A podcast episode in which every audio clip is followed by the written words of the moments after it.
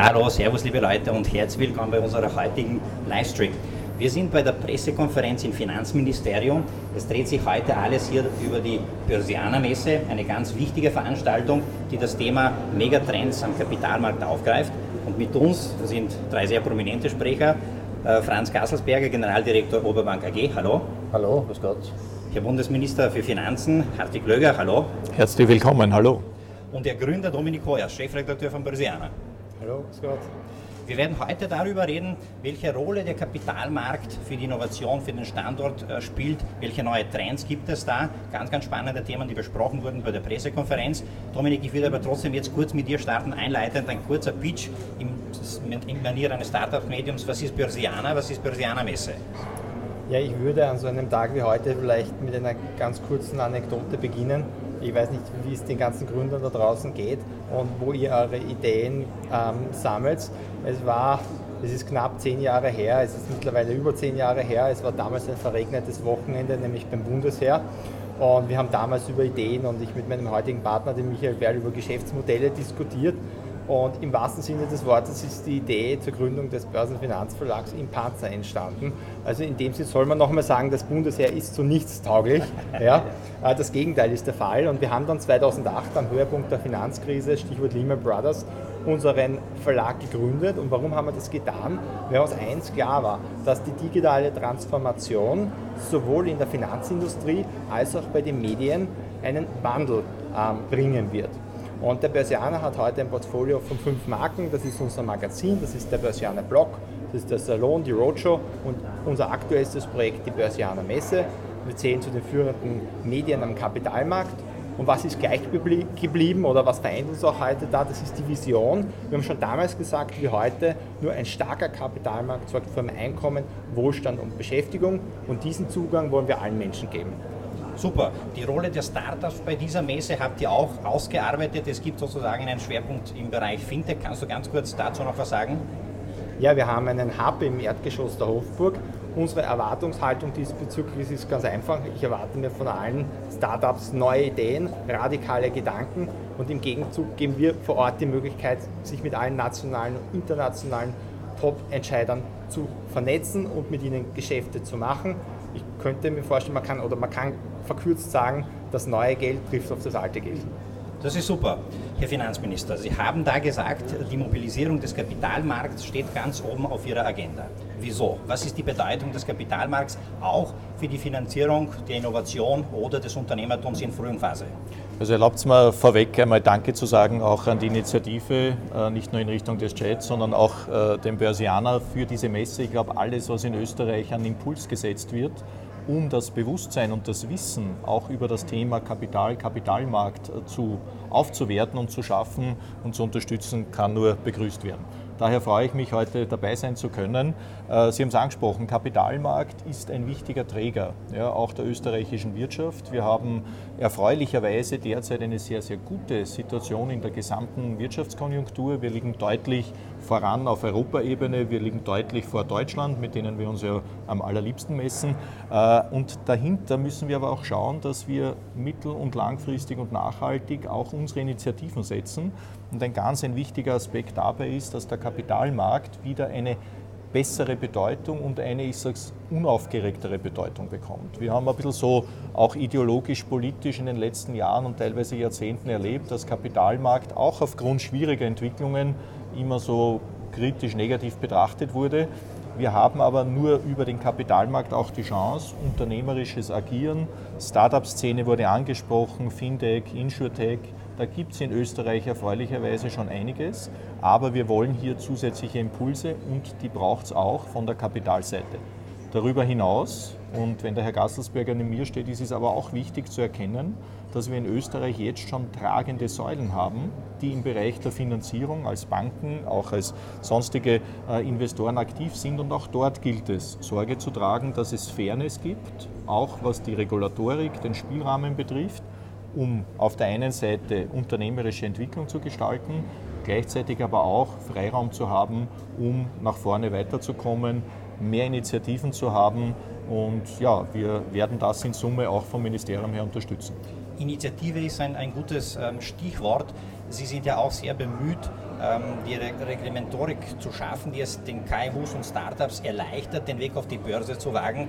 Da gibt es ein konkretes Projekt, das mit 2019 startet. Können Sie da kurz ein Update geben dazu? Ja, wir haben schon mit Jahresbeginn dieses Jahres 2018 einen Fintech-Beirat eingerichtet. Äh, hier im Haus treffen sich regelmäßig Vertreter der Startup-Szene, also Unternehmerinnen und Unternehmer, die selber gegründet haben, die in diesen Bereichen Aktivitäten gesetzt haben.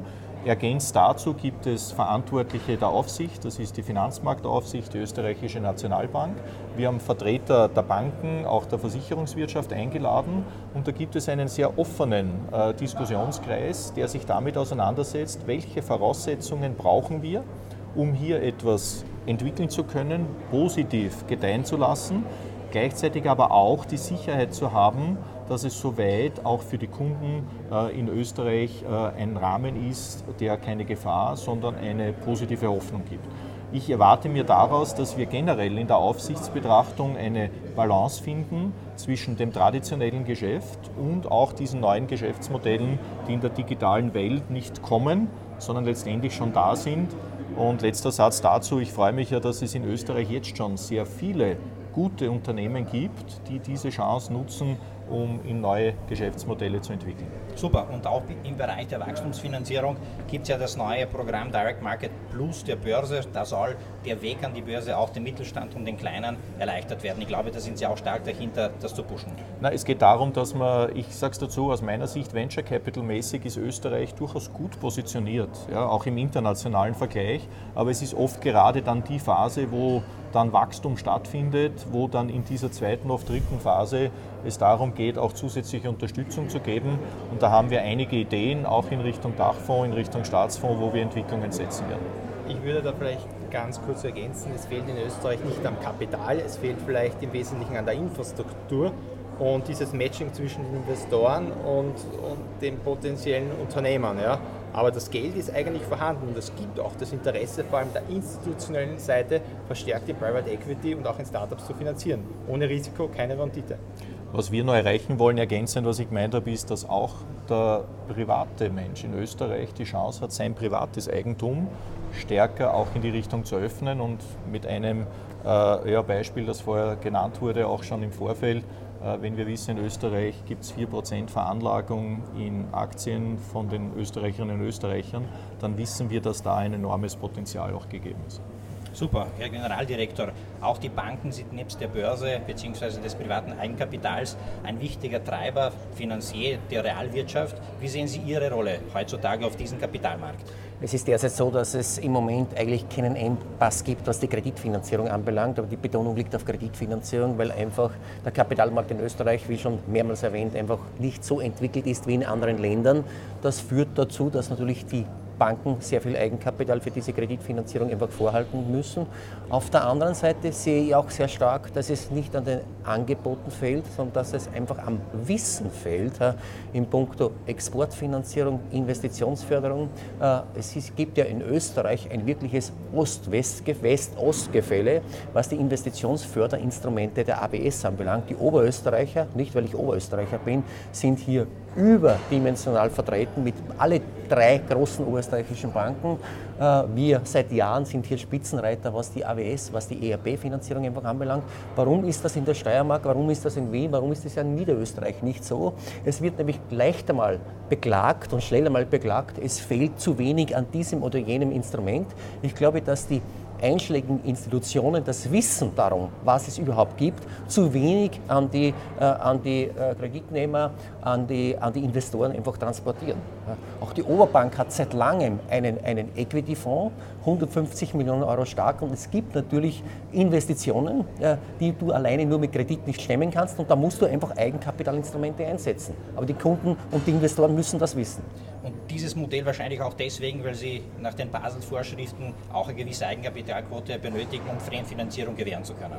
Du musst auch Eigenkapitalinstrumente mit Eigenkapital unterlegen. Also so ist es nicht. Also das hat mit, der, mit den Regularien nichts zu tun, sondern es geht ganz einfach darum, dass du gewisse Wachstumsfinanzierungen, Beteiligungsfinanzierungen, Gesellschafterwechsel, aber auch im Tourismus, ja eine ganz wichtige Sparte, die in Österreich boomt, das sind alles kapitalintensive Sparten und da musst du Eigenkapitalinstrumente als Ergänzung einsetzen. Setzen. Ja, das ist, glaube ich, ganz, ganz winzig. Ohne dem kommt eine moderne Bank heute nicht aus. Finanzieren Sie mit diesem Instrument auch die ganz Jungen in einer frühen Phase?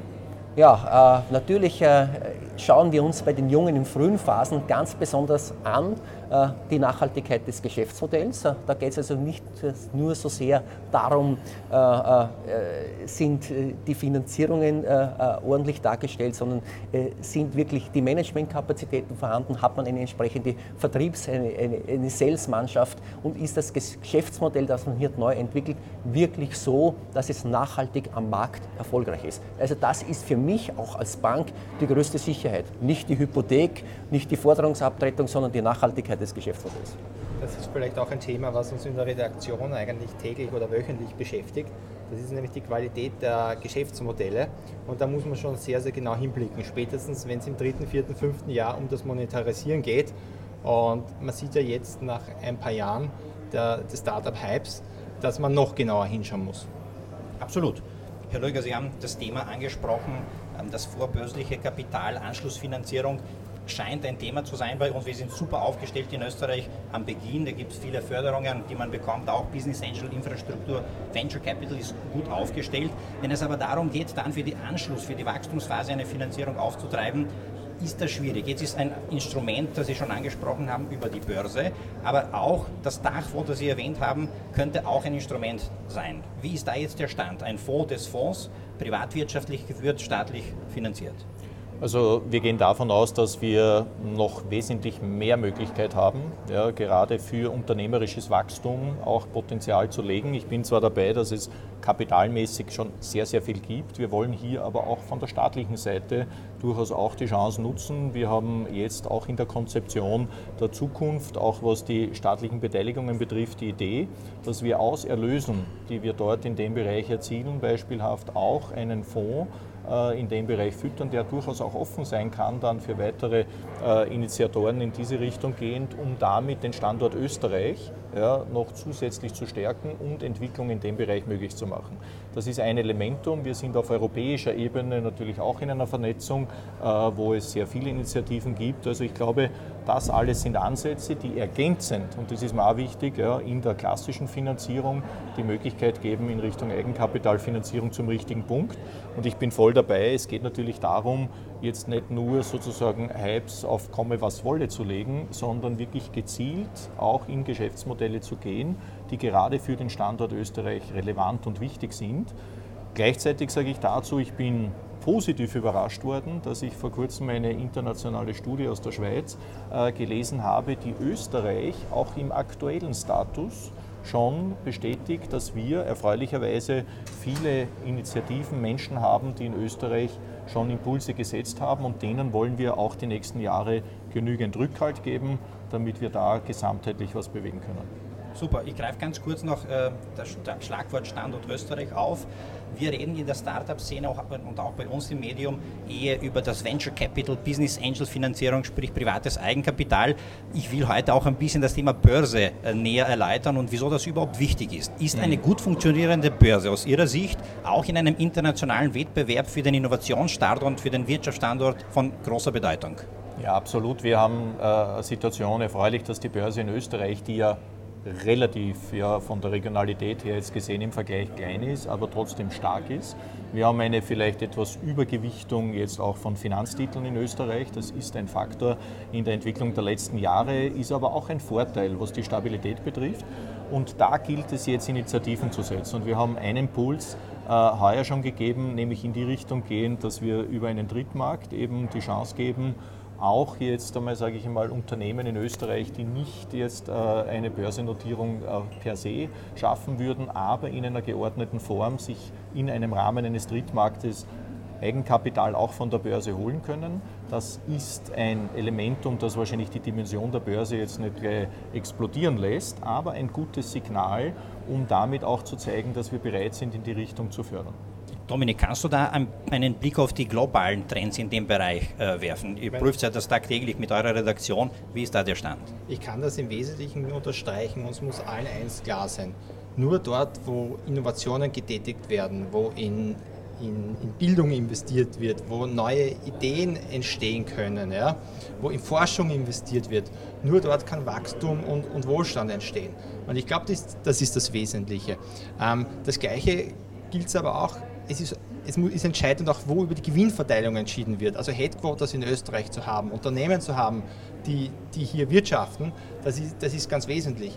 Die Wiener Börse braucht sich, was die Infrastruktur betrifft, von niemandem verstecken.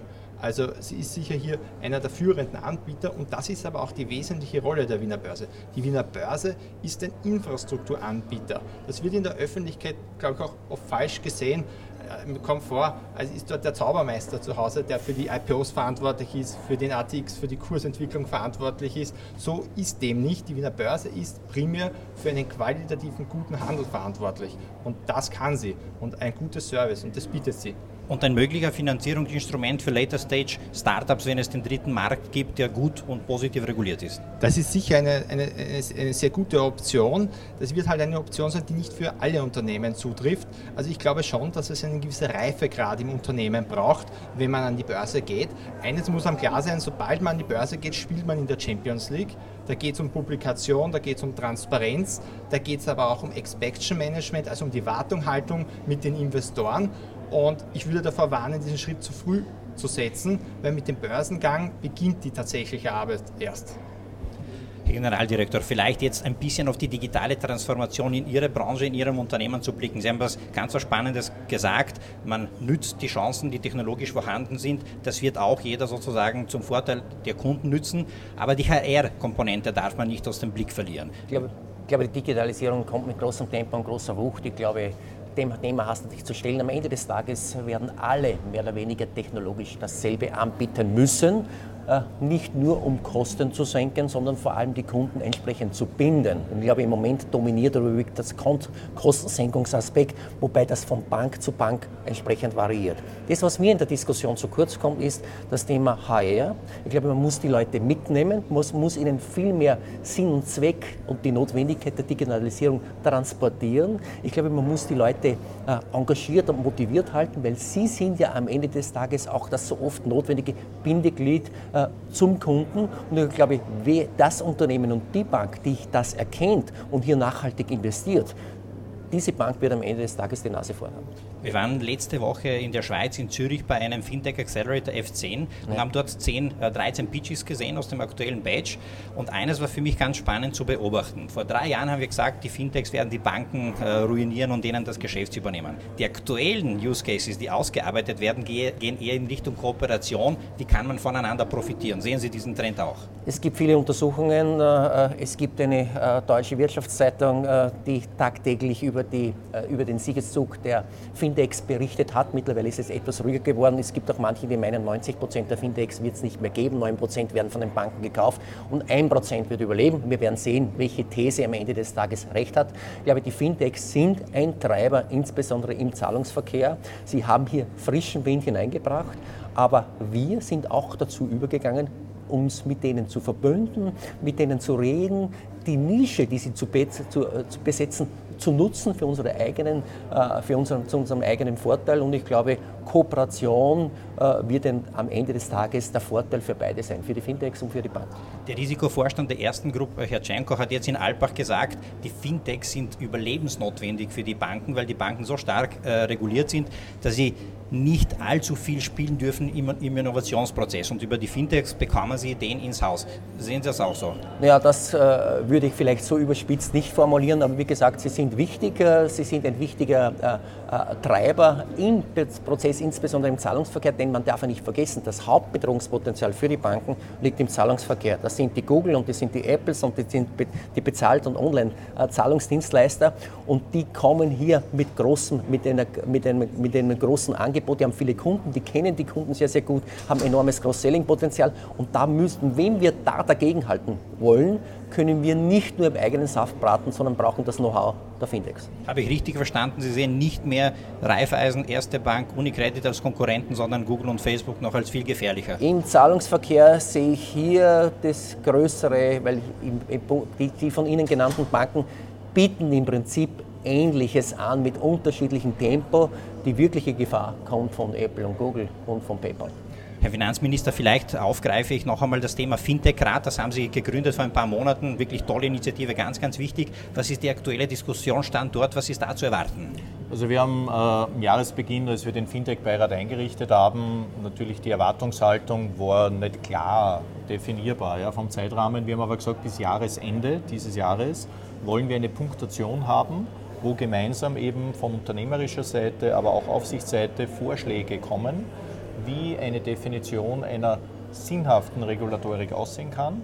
Äh, wir haben heute schon mal das Schlagwort Sandboxes gehabt. Wir wissen, dass wir da auch Rahmenbedingungen wahrscheinlich definieren müssen, in denen dann durch das konkrete Handeln und durch Geschäftsmodelle es eine permanente auch Anpassung, Evaluierung gibt, ja, um in die richtige Richtung zu zielen.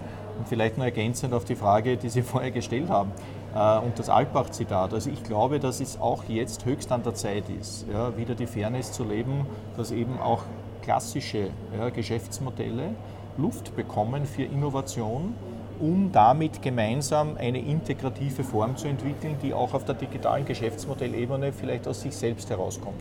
Und ich finde es gut. Erstens gibt es Wettbewerb unter den traditionellen. Es haben sich alle Traditionellen schon in die neue Welt bewegt, auf unterschiedlichem Niveau.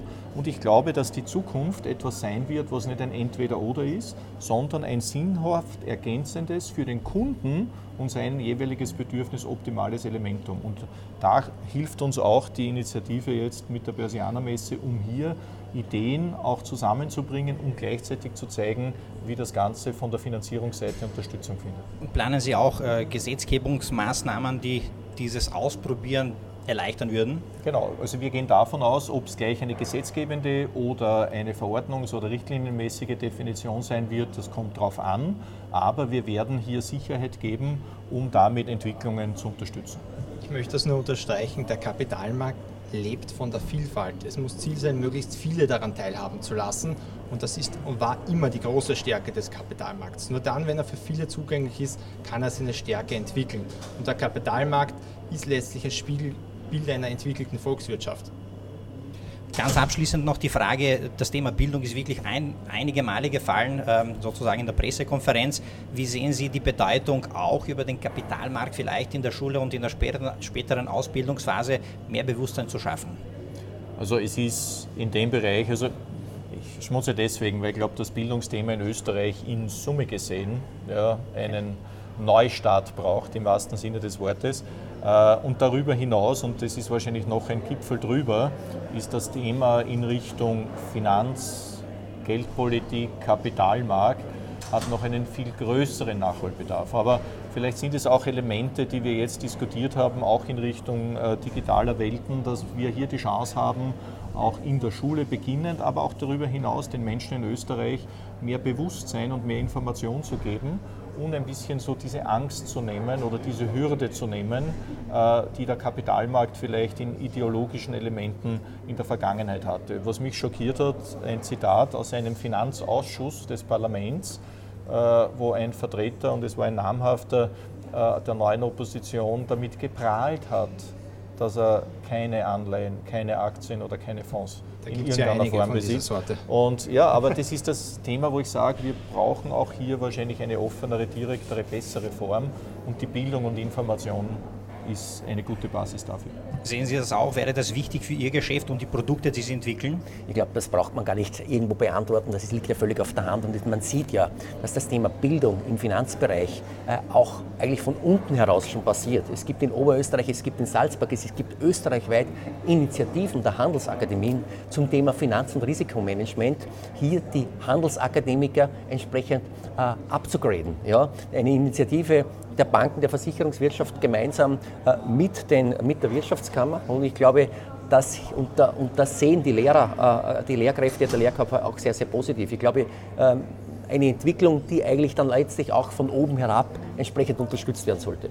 Sie haben es angesprochen, es kommt dazu die Ausbildung im Bereich der Digitalisierung. Ist das eine übergreifende Maßnahme, die, die Sie mit mehreren Ministerien im Schwerpunkt Bildung sozusagen besprechen und umsetzen wollen würden? Ja, es ist Bildung schon ein eigener Verantwortungsbereich äh, beim Heinz Fassmann als Bildungsminister, aber es ist eine vernetzte Thematik. Äh, es gehört auch finanziert. Ja, das ist ein Elementum, wo wir technisch gefordert sind. Aber gerade bei Themen Kapitalmarkt und Finanz generell glaube ich, dass wir viel Fachliches als Grundlage auch über andere Bereiche auch unseres Ministeriums mit einsteuern können und das Verständnis auf der Gesamtheit und wenn es darum geht, auch eine Nationalbank, ja, eine Finanzmarktaufsicht vielleicht ein bisschen äh, sage ich mal, klarer zu positionieren, um aus dem heraus auch Verständnis zu entwickeln, wie dieses Thema funktioniert und den Österreichern damit die Chance zu geben, sich auch mehr und vielleicht proaktiver dafür zu interessieren. Super, mit dem Blick auf die Uhr, vielen Dank jetzt einmal für diese Ausführungen. Dominik, darf ich dich bitten, abschließend noch einmal aufzurufen, ähm, wo kann man die Tickets kaufen für die Messe, was wird dort stattfinden? Ich glaube, es war wirklich eine sensationell gute äh, Pressekonferenz, inhaltlich, wir sind ja oft dabei, das war sehr, sehr spannend und ich glaube, das, was ihr auf die Beine gestellt habt, ist wichtig im Sinne einer Aufklärung, einer Orientierung und ich freue mich schon auf die Messe. Vielleicht kannst du nur ganz kurz abschließend anteasern. Also ich möchte mich an die Runde noch anschließen. Es ist, und da gibt es ein Zitat an der Börse oder in der Veranlagungswelt, oft besser, einen Tag über Geld nachzudenken, als hart dafür zu arbeiten. In dem Sinne, nehmt euch die Zeit, kommt auf die Börsianer-Messe. Ähm, es erwartet euch ein Line-Up. Wir haben über 250 Aussteller, Speaker, ähm, Kongresse, Vorträge. Wir haben einen eigenen Campusbereich mit 50 Workshops. Ähm, ihr werdet dort die, die heißesten oder die besten Köpfe zu den heißesten Themen begegnen. Ihr könnt mit denen netzwerken, ihr könnt euch mit denen austauschen. Ähm, wir haben super Keynote-Speaker. Ich möchte nur ein, zwei oder vielleicht drei ganz kurz hervorheben. Ja. Wir haben den Güfe Hofstedt, aktuell den Brexit-Chefverhandler. Ähm, der wird einen super Einblick geben in die europäische Wirtschaftspolitik. Wir haben den Mika White, einen, einen Aktivisten aus New York, der das erste Mal nach Österreich kommt. Er hat damals Occupy Wall Street gegründet. Ähm, er wird über sozialen Aktivismus sprechen, ein brandaktuelles Thema, wie man allen Medien entnehmen kann. Und wir haben eine dritte, eine super Trendforscherin, eine Megatrendforscherin, die Carla Hüstedt, die wird über Megatrends sprechen, über Algorithmen sprechen, über künstliche Intelligenz, was auch ein wesentliches Thema sein wird für die Finanz- und Realwirtschaft in Zukunft. Ähm, ja, kommt einfach vorbei. Die Tickets gibt es unter persiana-messe.com. Dort könnt ihr euch auch das ganze Line-Up im Detail anschauen. Wir haben, wie gesagt, fast 110 Speaker, wir haben fast 40 CEOs, wir haben viele Politiker, wir haben Leute aus der Wirtschaft, aus der Wissenschaft. Kommt einfach vorbei und kauft euch ein Ticket. Uns würde es freuen. Danke. Und wir haben ein paar Rabattcodes, die wir auch posten werden für die Startups insbesondere. Genau so ist es. Stay tuned, Herr Finanzminister. Vielen Dank, Herr Generaldirektor. Vielen Dank. Danke. All the best noch Danke bei den sehr. letzten Wochen bei den Vorbereitungen und wir sehen uns bei der Brasilianer Messe. Danke fürs Dabeisein. Danke. Danke vielmals.